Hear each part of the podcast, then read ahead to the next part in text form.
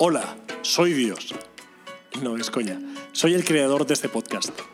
Quiero decirte que en este programa se hablará de humor con humor, y de humoristas, y de cómo se piensa, se gesta y se construye. Eso tan sumamente serio para la vida humana que es lo que llamamos humor. Cualquier sugerencia sobre humoristas que tratamos, o sugerencias sobre humoristas que os haría ilusión que tratásemos en el futuro, podéis enviárnoslas a través de la dirección de correo electrónico hola.sergimo.com. Y ahora ya, sin mayor dilación, metí la mano en el mar y estaba aquello tan verde que la tuve que sacar. Humor, lo demás son tonterías. Un podcast lógicamente de humor, firmado por Sergimo.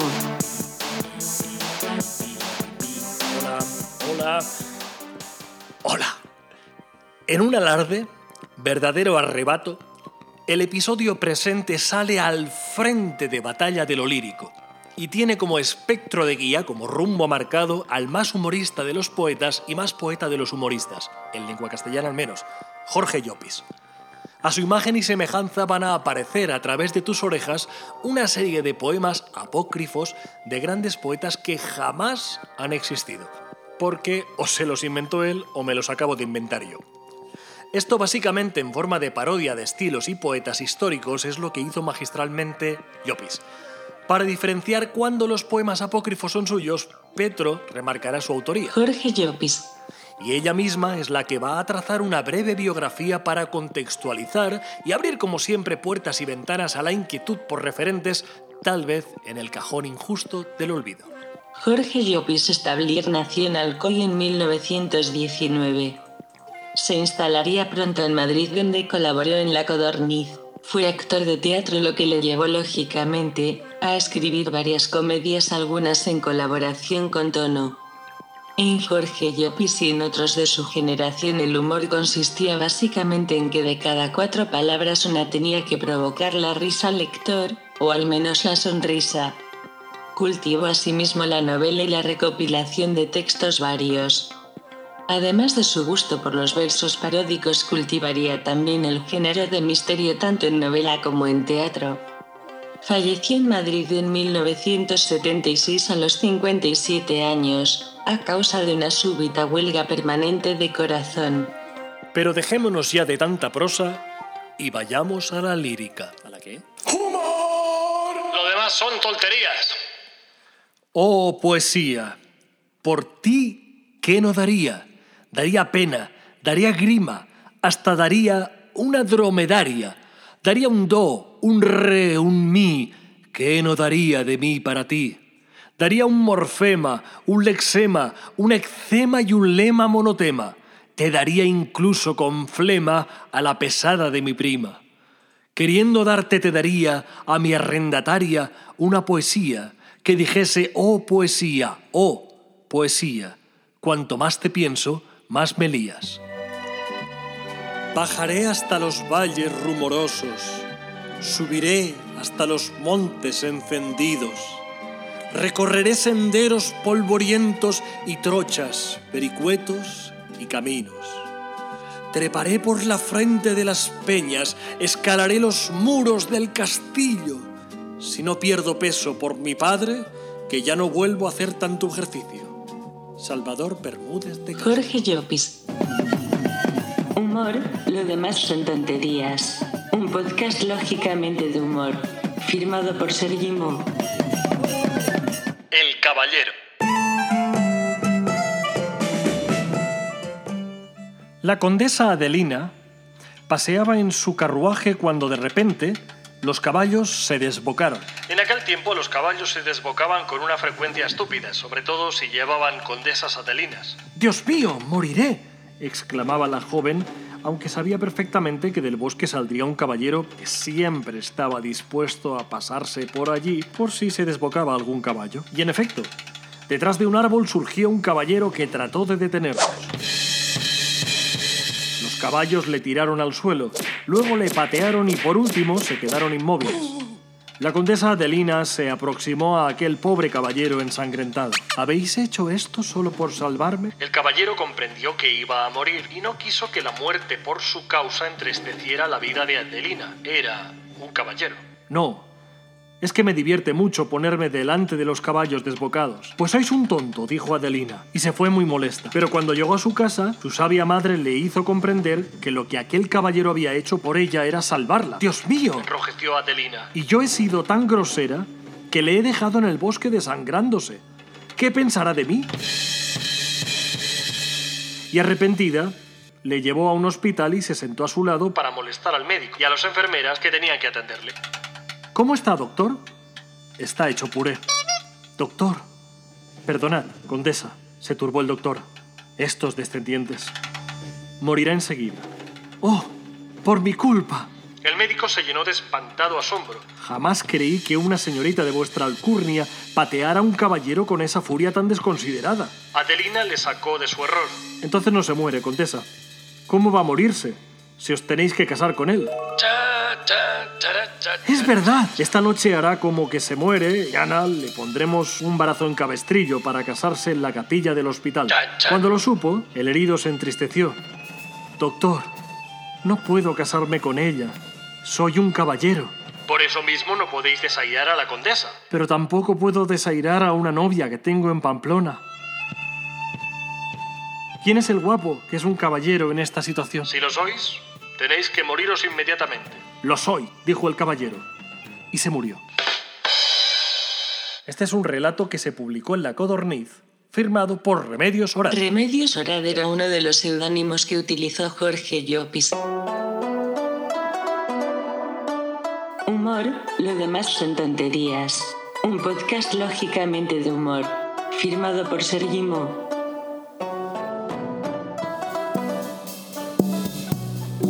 Autopsia de un chiste. Soy celíaca. Encantado. Yo, Antoníaco. Forense 324 barra 2 Javier. Inicio autopsia del chiste finado. De nuevo se aprecia una base de conversación básica. Dos sujetos que no se conocen se presentan, uno lo hace mal. El sujeto 2 reacciona con sorna al sujeto 1. Tal vez el sujeto 1 se ha apresurado a dar un dato tan importante. Es un presuponer, pues desconozco el grado de conocimiento mutuo en el instante preciso del deceso del chiste. El sujeto 2 presenta sobreactuación. La reacción al dato facilitado por el sujeto 1 resulta a todas luces forzada. Plantea una sobrecarga en el sistema ocurrencial del chiste genera un rechazo inmediato en su equilibrio lógico. Concluyo que las causas de la muerte del chiste son la forzadura de su estructura y la dejadez empática en pos de la comedia. El chiste murió por inanición intelectual. Fin de la autopsia. ¡Humor! Lo demás son tonterías.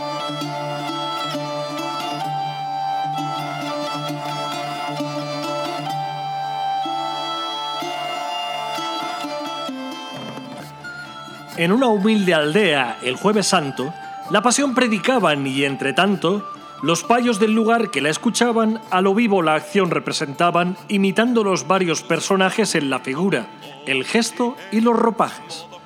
Para el papel sagrado de nuestro Redentor crucificado, eligieron un mozo bien fornido, que en la cruz extendido, con una tuniquita en la cintura, mostraba en lo restante su figura a los tiernos oyentes en pelota para excitar su compasión devota. La parte de María Magdalena se le encargó a una moza ojimorena, de cumplida estatura y rolliza blancura, a quien naturaleza en la pechera puso una bien provista cartuchera. Llegó el predicador a los momentos en que hacía mención de los tormentos que Cristo padeció cuando expiraba, y su muerte los orbes trastornaba refirió entusiasmado que con morir aniquiló el pecado original, haciendo a la serpiente tragarse a su despecho, aunque reviente la maldita manzana que hizo a todos purgar sin tener gana. Esto dijo de aquello que se cuenta, y después su fervor aún más aumenta, controlando los dolores de la madre feliz de pecadores, del discípulo amado, y, en fin, del sentimiento desgarrado de la fiel Magdalena, la que, entre tanto, por la iglesia llena de inmenso pueblo con mortal congoja, los brazos tiende y a la cruz se arroja. Allí empezó sus galas a quitarse, y en cogollo no más vino a quedarse, con túnica morada por el pecho escotada, tanto que claramente descubría la preciosa y nevada tetería. Mientras esto pasaba, el buen predicador siempre miraba al Cristo y observó que por delante se le iba levantando a cada instante la tuniquilla en pabellón viviente, haciendo un borujón muy indecente. Queriendo remediarlo, por si el pueblo llegaba a repararlo, alzó la voz con brío y dijo, Hermanos, el vigor impío de los fieros hebreos se aumentaba al paso que la tierra vacilaba, haciendo sentimiento, y la fuerza del viento era tal que al Señor descomponía lo que sus partes púdicas cubría. Apenas oyó Cristo este expediente cuando, resucitando de repente, dijo al predicador muy enfadado, Padre, el juicio sin duda le ha faltado. ¿Qué viento corre aquí? ¿Qué berenjena? ¿Las tetas no está viendo Magdalena? Hágala que se tape, si no quiere que el Cristo se destape y eche al aire al gobierno con que le enriqueció su Señor Padre Eterno. La fuerza del viento. Poema de Félix María de Samaniego. Lo demás son tonterías. Este poema de amor es una pena. ¡Qué horror! Anatema, ardor, un asco, menudo chasco, tóxico, paródico, rancio como el léxico en un velatorio, ufano, proxeneta, ¿Cómo osa el poeta recitar semejante cosa sin subirse la bragueta? Jorge Llopis fue un estudioso también del lenguaje en general. El libro Las mil peores poesías de la lengua castellana fue un compendio no solo de poemas apócrifos, imitando, parodiando a poetas que él admiraba o detestaba, sino que además fue un estudio concienzudo de las formas de escribir a nivel formal la lengua castellana como tal. Voy a leer el fragmento que dedica al lenguaje literario.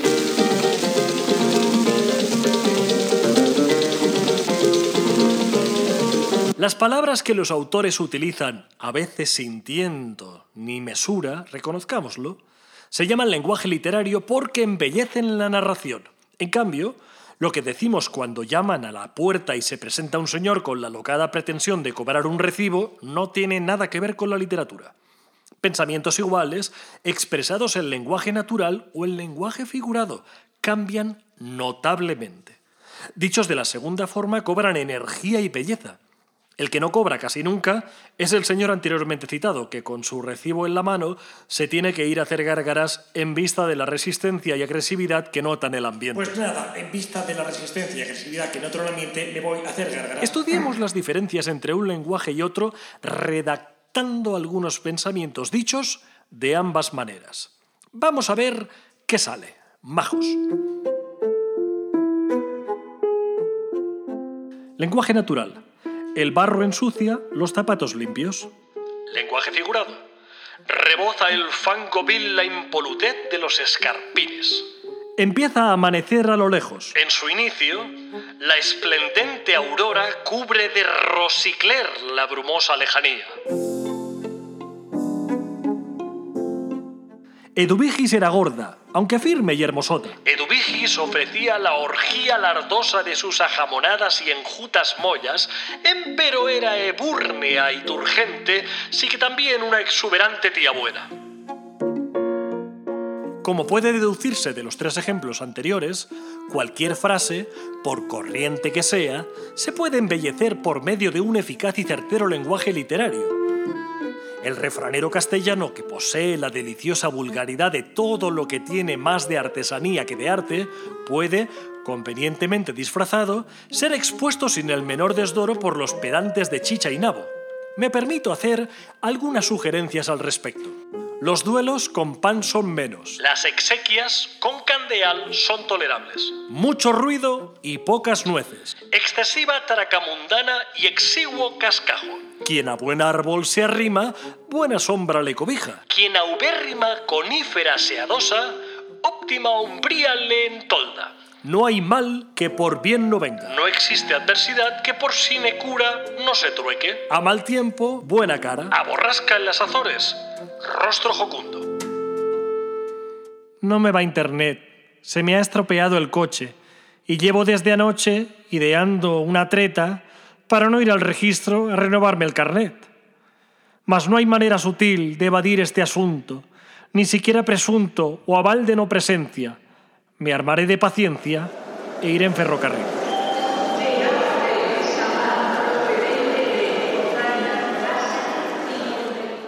Una noche bochornosa, una noche cuya atmósfera execrable, tremebunda y apestosa, incordiosa, despreciable, excitaba mi cabeza sudorosa, yo me hallaba en mi casucha miserable de Tortosa. A mi frente hipocondríaca se acercaban mil ruidos que yo, obseso, repetía, lo confieso. Una vaca de regreso a su establo, que es caricia, mimo y beso. Y más lejos, traca, traca, traca, traca, traca, traca, traca, traca, un express. Una mano acaso experta en dar golpes agoreros, inquietante, apestó sobre mi puerta, puerta tuerta que al levante daba siempre, cierto golpe espeluznante. Yo repuse con el alma casi muerta. Adelante. Mi cabello se ensortija de emoción al recordar. Sudo y lloro. Mi razón se desvencija. Rememoro. La manija de la puerta gira. Gira. Me incorporo y en la helada y nada cómoda rendija veo un loro. Aquel pájaro precito que nació en el cacahué y el aguacate. Derechito, derechito, el maldito botarate se subió en un cortinón color granate y dio un pavoroso y torvo grito. ¡Chocolate! ¿Fue sentencia cabalística o enigmático y teúrgico el acros? ¿Era un lapsus de lingüística? ¿Era mística el diagnóstico? ¿Mistagógico era luz, viento, gnóstico? ¿O era en cambio tongo y filfa silogística pronóstico? Dirigíme al ave impía. Disculpad que mis anhelos no recate. Y le dije, por mi tía Rosalía Cañabate, que no sé si lo que has dicho es un dislate. Mas el pájaro obstinado repetía. ¡Chocolate! ¿Qué sentido sobrehumano le estás dando a estas tabletas que en la tienda compra el probo ciudadano? Haz que entienda, loro hermano, haz que caiga de mis ojos esta venda, ya que veo solamente en ese arcano la merienda. ¿Por qué vite y admitite? ¿Por qué trágico e insólito avenate un tortazo no te dite? ¿Por qué oíte? ¿Por qué late en mi pecho un corazón que se debate? Un silencio y luego el pájaro repite. ¡Chocolate! De mi oído ya apoplético no se borra tu tremendo aviso fónico y mi duda te hace herético o exegético o plutónico. Mas ¿quién eres que así parla salomónico? ¿Un cagliostro o un augur pseudomagnético macarrónico? No pretendas que yo trate Dijo el loro con sonrisa indefinida y un fulgor color tomate. del remate de esta vida. Chocolate es lo que alienta y lo que late. Y el origen y el final de esta partida. Chocolate. Líbrame ya de tu yugo, espetele con el alma majareta y caí de mi banqueta hecha en Lugo de moqueta. Y en el suelo fui chupando todo el jugo a una estatua en alabastro del poeta Víctor Hugo. Una gran metamorfosis me cambió desde esa noche. En mi petate grito, lleno de neurosis, la litosis me combate y remite si suavizo mi gaznate, degustando e ingiriendo a grandes dosis. ¡Chocolate! El loro. Mítico poema de Jorge Llopis con permiso de Mr. Poe. Humor, lo demás son tonterías. Un podcast lógicamente de humor. Firmado por Sergi Mo. Y prácticamente como guinda de este pastel tan esponjoso, este poema en el que parodia a Camilo José Cela. La boca de Robustiana se abrió como una letrina para denostar de esta guisa a María la cachondona, que remecía una pestosa colilla de tagarnina en sus labios amoratados. Vete a hacer puñetas, mala pécora, escupía la puta apoplética. Que más quisieras tú que parecerte a mí, mierda seca, que no cambio yo tu cara entera por uno de los carrillos de mi culo. Camilo J. Cela Truloc. Marquisas, bagasas y peliforras. Pues eso, indagad, buscad como siempre libros, las obras significativas de Jorge Llopis, pues La rebelión de las musas, Las mil peores poesías en lengua castellana, Niebla en el bigote, Lo malo de la guerra es que hace pum, Operación Paquita, se pueden encontrar fácilmente en tiendas de antiguo, como siempre, y la de las mil peores poesías de la lengua castellana se encuentra muy fácil porque Espuela de Plata, los humoristas, esto es la editorial Espuela de Plata que la, la publicó hace unos pocos años. Y nada más, aquí finaliza el primer capítulo lírico que ha tenido humor, lo demás son tonterías, probablemente vendrán más, porque la poesía, poesía, poesía eres tú, como dijo mi tía, vistiendo un tutú. Y Canisú, yo qué sé.